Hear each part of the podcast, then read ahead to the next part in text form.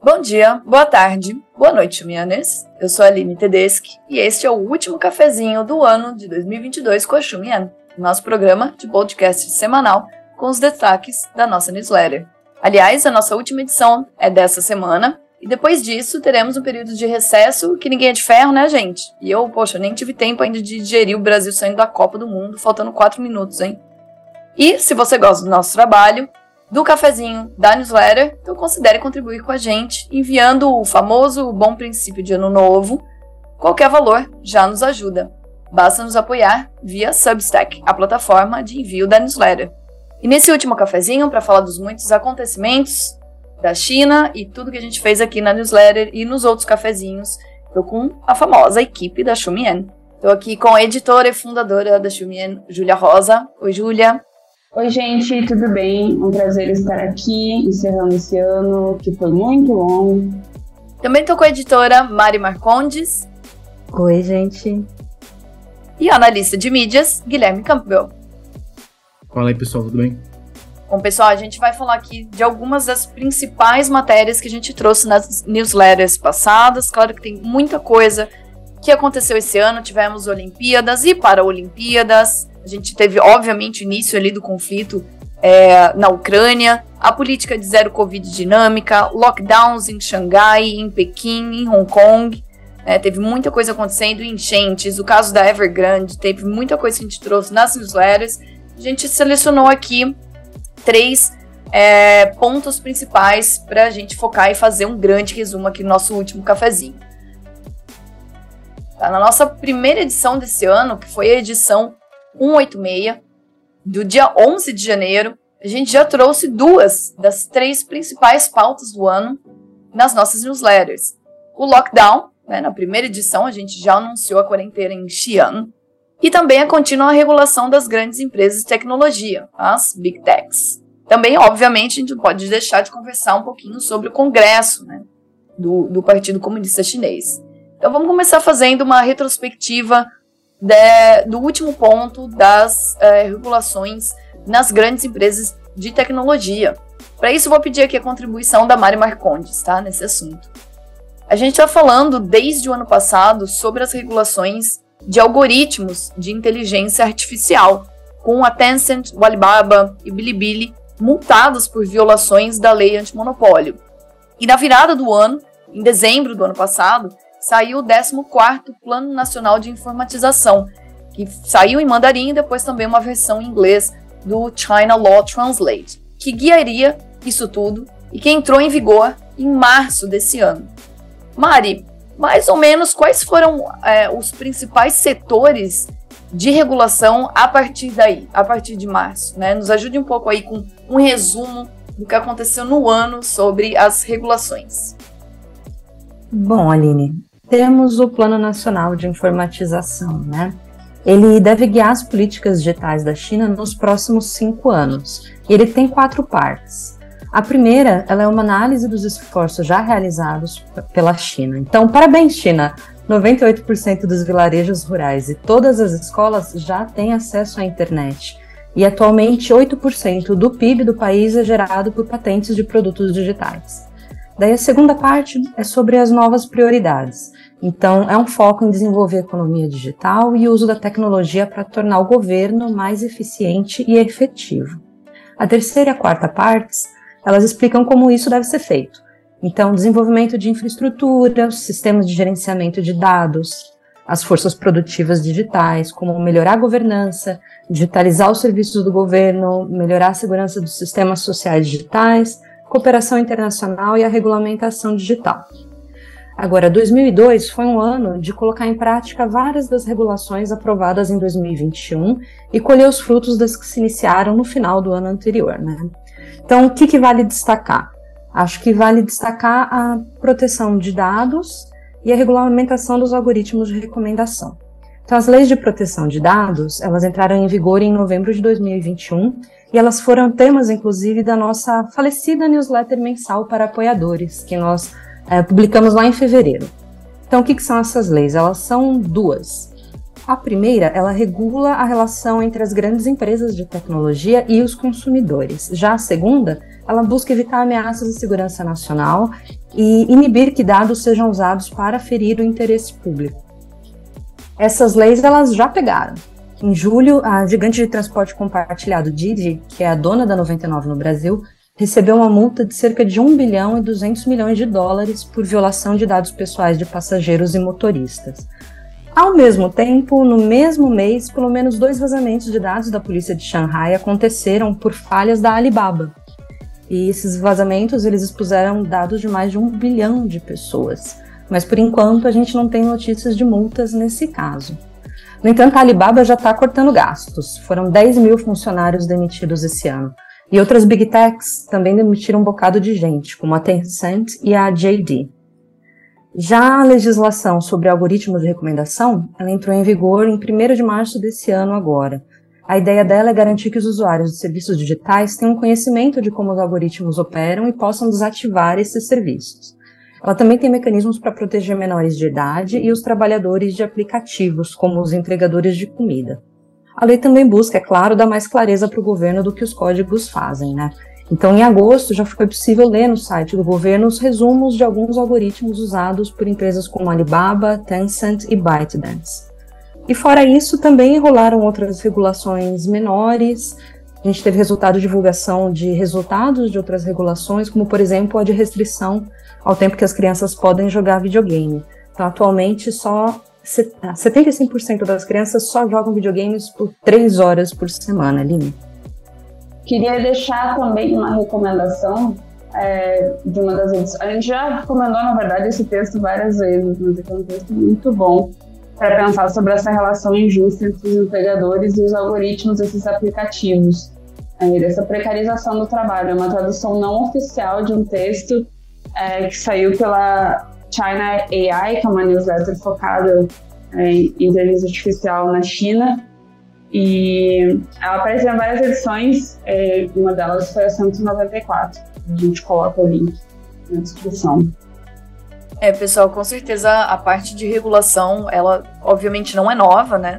É, a gente já tem noticiado nas newsletters anteriores, mas esse ano tomou uma proporção importante até pelo é, conteúdo do relatório do 20 Congresso Nacional do Partido Comunista, né? E toda essa nova atoada de é, autossuficiência tecnológica. A gente teve também esse ano a questão de disputa por semicondutores e, enfim, acesso a dados.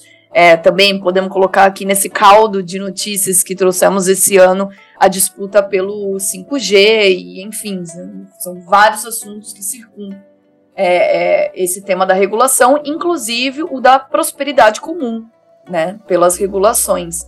Mas já tocando um pouquinho nesse assunto, bora então falar de Congresso. Para isso, vou chamar aqui comigo o Guilherme Campbell. Gui, fala um pouquinho para a gente, por favor, dá um resumo geral do 20 Congresso Nacional do Partido Comunista, que também deu bastante bafafá e saiu bastante nas mídias, né?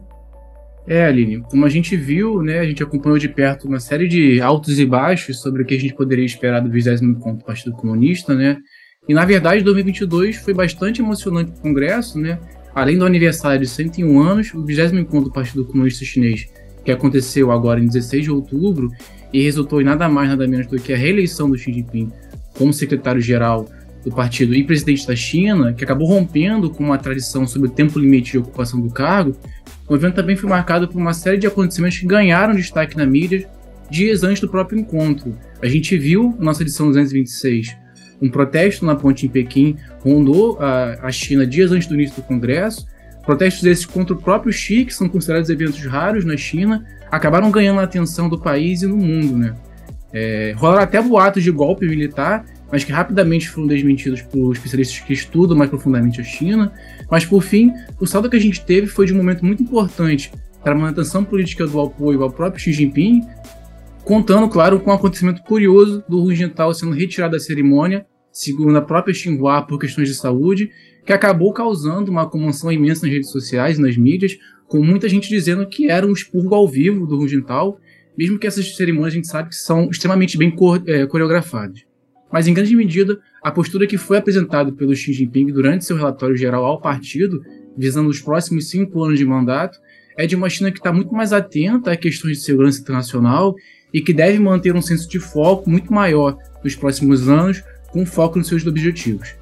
Bem, para fechar, o que eu achei interessante, que a gente apontou bastante na nossa, nossa edição, principalmente na 227, foi de apesar de um aumento da participação de mulheres no partido, que teve um crescimento de novos membros de 4%, esse, metade desses números foram de mulheres.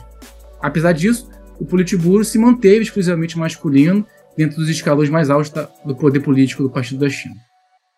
É isso aí, isso também realmente teve é, relevância nas nossas edições. Inclusive, a gente falou um pouquinho também sobre a revisão da lei de proteção às mulheres, o que sou talvez um pouco paradoxal, né? A gente não ter mais nenhuma representação feminina é, no comitê do Politburo.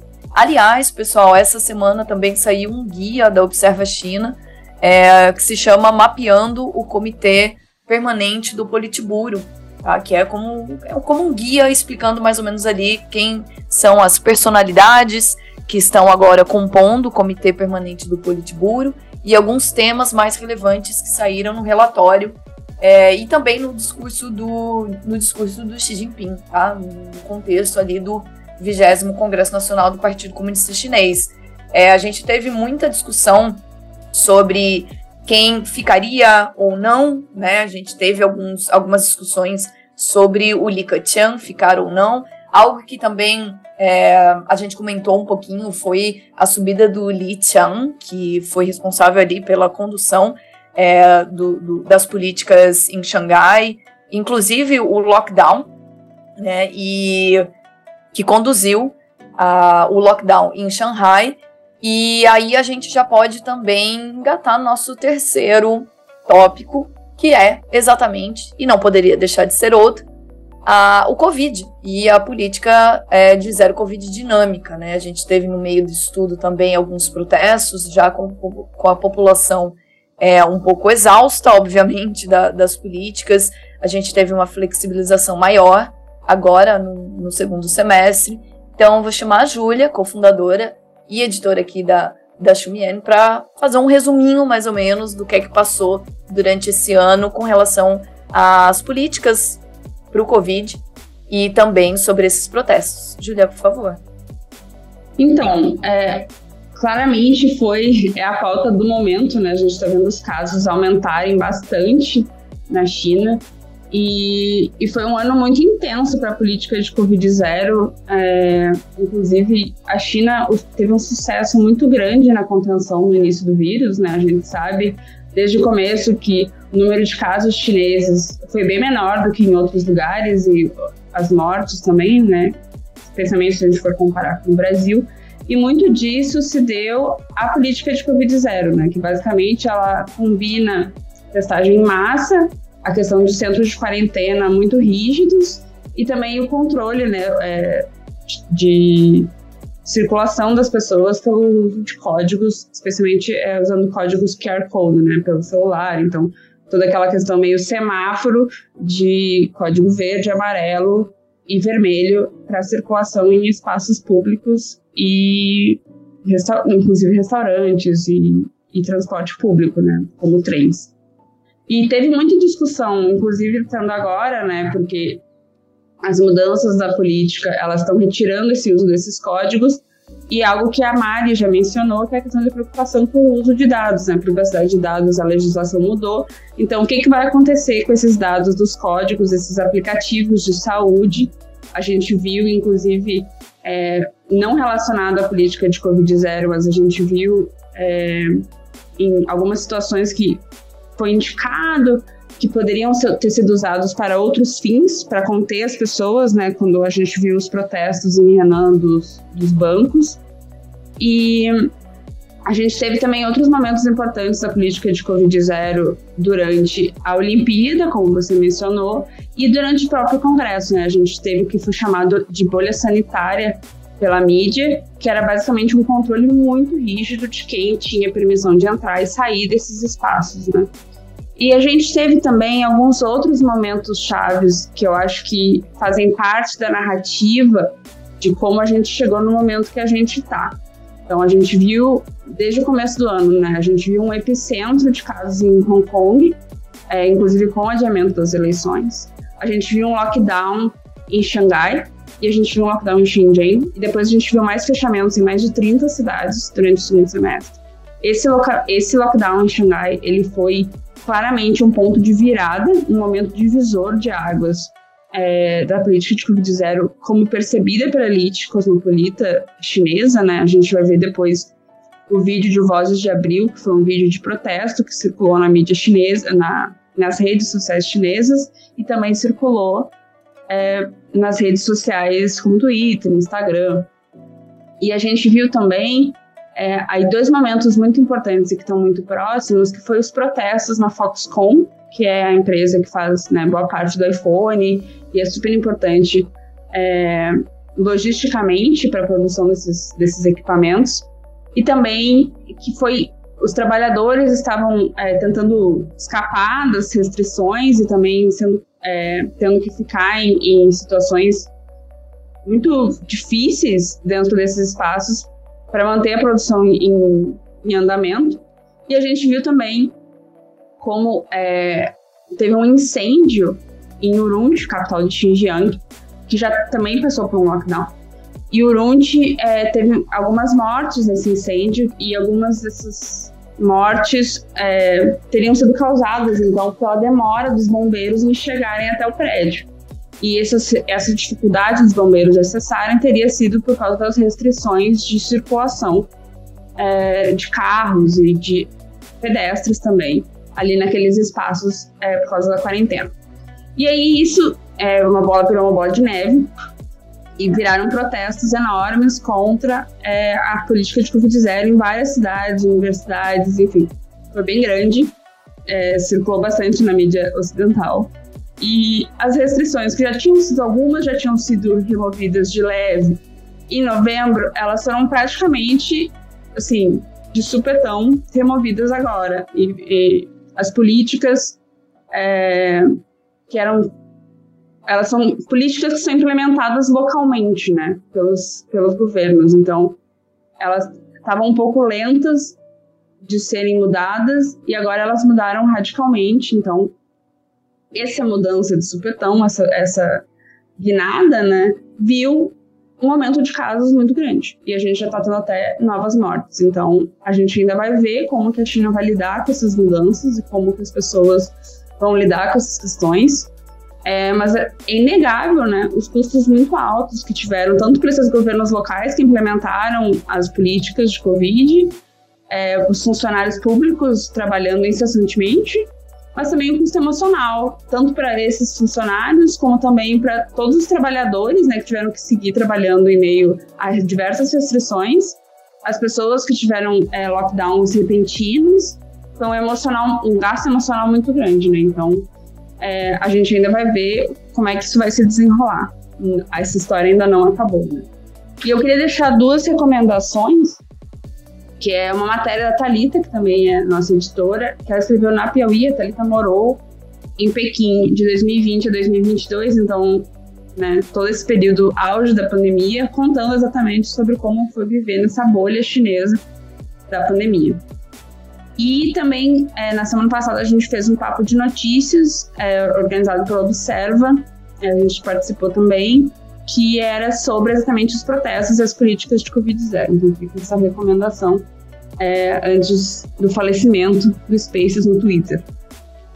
Bom, é, eu acho que vale comentar aqui que nessa questão da, do fim da Covid-0 na China, né, um estudo que circulou bastante na mídia, feito pela Universidade de Hong Kong, que falava que a China pode chegar a ver um milhão de mortes é, como uma consequência mais imediata do fim da Covid-0, que é um número muito alto, bastante assustador. E apesar disso, Hong Kong, que veio lidando com a Covid de maneira distinta da China, que foi reabrindo para o mundo progressivamente é, esse ano, é, Hong Kong ainda mantém as fronteiras fechadas com a China continental, porque essas fronteiras existem E a expectativa, apesar desse número de um milhão, é que até o fim de janeiro do ano que vem as fronteiras entre China continental e Hong Kong estejam abertas. Então a gente pode, inclusive, voltar a ver os números de Covid-19 crescerem em Hong Kong. Eles começaram o ano muito altos, depois de Hong Kong ter controlado bem as coisas 2020 e 2021. Teve um pico lá para fevereiro, depois mais um pouco em agosto, e tá contido, a população foi vacinada, a coisa toda estava sob controle. Eles tinham um aplicativo para controlar acesso é, a lugares baseado no esquema de cores, muito parecido com o da China continental, mas esse aplicativo foi descontinuado, deixou de ser obrigatório agora há pouco mais de uma semana, e a expectativa é de que até o fim de janeiro a gente começa a ter uma circulação muito grande de novo entre China continental e Hong Kong. Então, como disse a Júlia, tem bastante coisa para acontecer ainda. É, pessoal, e se tudo der certo, eu estarei lá na China já no final de janeiro. Então a gente pode ter uma correspondente Xumian lá para também dar alguma visão, né, do que está acontecendo lá de fato. Assim espero, né, meu povo. Rumores de que a China vai abrir a partir de 9 de janeiro, naquele esquema 0 mais 3, onde não é necessário mais fazer a quarentena nos hotéis. É, aí só seria necessário fazer é, um período de isolamento por três dias na sua residência. É, então, vamos ver se isso realmente vai acontecer. Bom, gente, aqui a gente conseguiu resumir mais ou menos os três assuntos que mais saíram nas nossas edições de newsletter. Claro que muita coisa aconteceu, a gente nem falou aqui sobre é, as perspectivas da China ali no conflito da Ucrânia, enfim, muita coisa aconteceu, mas a gente tem é, indicações já nas nossas edições é, desse ano, de discussões que tivemos, de lives que nós participamos. Então, quando você tiver um tempinho, aí nas suas férias e quiser revisitar algumas das, das nossas edições, aí indicamos. Bom, pessoal, agora a gente vai de dicas da sessão de Anhan. Como não poderia ser diferente, eu vou pedir aqui para as minhas colegas e para o meu colega Gui para darem a sua dica principal de todas as edições, de todas as newsletters que saíram esse ano. Então, pessoal, a gente começa aqui com a primeira dica, com Guilherme Campbell. Gui, por favor, uma dica aí da sessão de Unhug que você mais gostou durante o ano. Pessoal, como apreciador de, de música chinesa, né? Eu acho que eu vou recomendar para vocês lançamentos musicais para embalar a gente nesse final de ano, que foi um tema da Rádio China, né? E, bem, a gente tem algum, alguns expoentes do pop psicodélico, da, da Trap the Moon, né? E o pós-punk do EP do Software Hellhole, de, da Berlin Psycho, né? Berlin Psycho é, Nurses, que estão entre os nossos favoritos nas nossas playlists Xumian nesse ano. Mas eu também recomendo indicações como No Party for Saldon, que é uma banda de indie, de math rock é, taiwanesa, de indie taiwanesa. É, e claro também o clássico é, Chinese Football, que é uma das minhas bandas favoritas. Eu acho que vale a pena de colocar na playlist de vocês. Poxa, pessoal, se vocês não seguem Guilherme Campbell nas redes, o, o, o pessoal, é, a, o, link pessoal dele, vocês não sabem quanto ele adora o Chinese Football e realmente eu comecei a escutar por sua causa, tá, Gui? Vamos de dica 2, Mário Marcondes, por favor. Bom, gente, a minha dica, na verdade, de um, um dessa nossa última edição do ano, porque agora em 18 de dezembro morreu a Xixi, que é a mais famosa escritora de Hong Kong, ela nasceu em Shanghai, mas ela desenvolveu a carreira dela em Hong Kong e ela escreveu um dos livros mais importantes sobre a cidade, livros de ficção My City. Ela morreu aos 85 anos. E por conta da morte dela, a revista Chinese Literature Today está disponibilizando até o fim desse ano de graça a edição especial que eles fizeram a respeito dela. Então, é uma ótima oportunidade de conhecer essa autora, é, que infelizmente não foi traduzida por português ainda, mas tem esse material muito bacana em inglês a respeito dela. Muito bom, Mari. Fica aí a vistas para, se uma vez traduzida, a gente pode trazer para o Clube do Livro da Xumiena. E dica 3, Júlia, por favor. Boa. É, então, vou recomendar uma outra newsletter, uma edição específica, a, a newsletter do Chao Yang Trap. É uma newsletter que eu adoro, elas costumam ser enormes, então demora muito tempo para ler. mas eu recomendo muito. E aí, na edição 204, a gente recomendou uma edição sobre urbanismo e arquitetura, o Anhonga, que é basicamente arquitetura instagramável. Essas coisas que a gente vê e que são construídas e feitas exatamente para as pessoas irem lá e tirarem fotos. E acaba meio que criando esse círculo vicioso das pessoas irem e todo mundo tirar a mesma foto no mesmo lugar. E, enfim, coisas da modernidade. Pessoal, vocês viram que literatura, música, arte tá toda nessa sessão de Anhan, né? Obviamente eu vou dar uma dica aqui rapidinha, que é o livro Ervas Daninhas, do Lu Xun, que teve a tradução do querido Caleb Guerra. Tá? Essa edição saiu recentemente, agora no segundo semestre. É uma edição feita pela editora Aboio, do Leopoldo Cavalcante. Então vale a pena dar uma força, tá, gente, para a tradução do Caleb, maravilhoso de um lado da folha é chinês, os caracteres, e do outro lado a tradução dele, tá? E por hoje é isso, minha gente. Esse foi o seu cafezinho com a Xumian, com redação do Bruno Guimarães, da Júlia Rosa, Mariana Marcondes, Thalita Fernandes, adaptado por mim, pelo Gui, com produção de Bruna Pinheiro. Aliás, obrigada equipe, foi ótimo estar com vocês aqui durante esse cafezinho, gente. Muito obrigada. Tchau, gente. Boas festas. Nos vemos em 2023. Valeu, galera. Até 2023. Valeu, pessoal. A gente se vê ano que vem. Abraço. E lembrando, pessoal, vocês podem acompanhar ainda as notícias sobre China nas nossas redes sociais, além de, claro, assinar a nossa newsletter semanal em www.xumian.com.br, que agora também pode ser www.xumian.substack Eu sou a Aline Tedeschi e foi um prazer estar aqui com vocês. Até mais e a gente se ouve no ano que vem.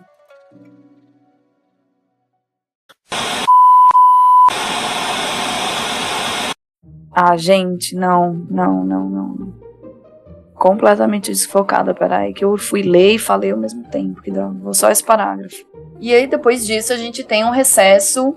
Ai, que bosta! Tô acompanhada do pessoal. Nossa, que merda que tá hoje, gente. Desculpa, eu tô super desfocada. Peraí. Volta. Pai! Para fazendo obra, cara. Tô gravando.